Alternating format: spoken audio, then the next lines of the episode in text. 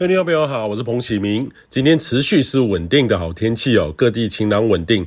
那清晨呢，呃，仍然有些局部的这个辐射冷却，还有局部雾，有些很局部的低温或是很局部的浓雾哦，这个是典型春天的特征。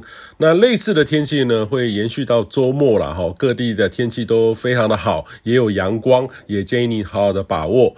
不过，这个台湾的东西呢，还是有些差异的。东半部迎风面有实地行云发展的云量会比较多，中午的高温略上不来，大概是二十五到二十六度。西半部呢，则是相当的晴朗，中午高温北部可以到二十六到二十八度，中南部二十七到三十二度哦。那明后天各地都有机会接近或是突破三十度以上，中午有点闷热，但是大致上呢是舒适度非常高的天气，所以也请您务必要珍惜难得春天。持续有一周以上的稳定天气。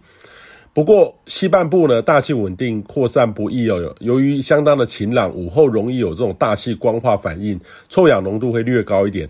那午后呢，有局部地方会接近到敏感族群不健康等级哦。那这个也是局部地区啦，要看通风条件或是交通排放量而定，差异会蛮大的。通常以都会地区交通流量大的地区会较为显著。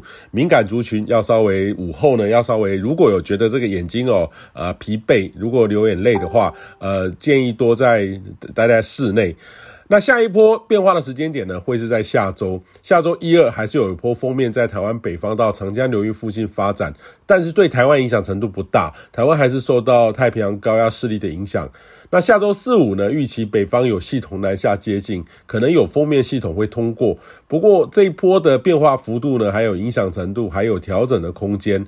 呃，有转雨的机会，但是都还有变动的空间，所以建议你呢保持关注就可以了。春天的变化节奏呢，每三五天就一次，预测上呢也更需要滚动式的调整。如果较长期超过一周的预测，务必要了解表达的方式，才能够减少呃误解了哈。当然，你必须要用风险的角度来看这样的问题，不是说呃这种一个礼拜后的预测跟明天的天气是一样的这个做法的哈。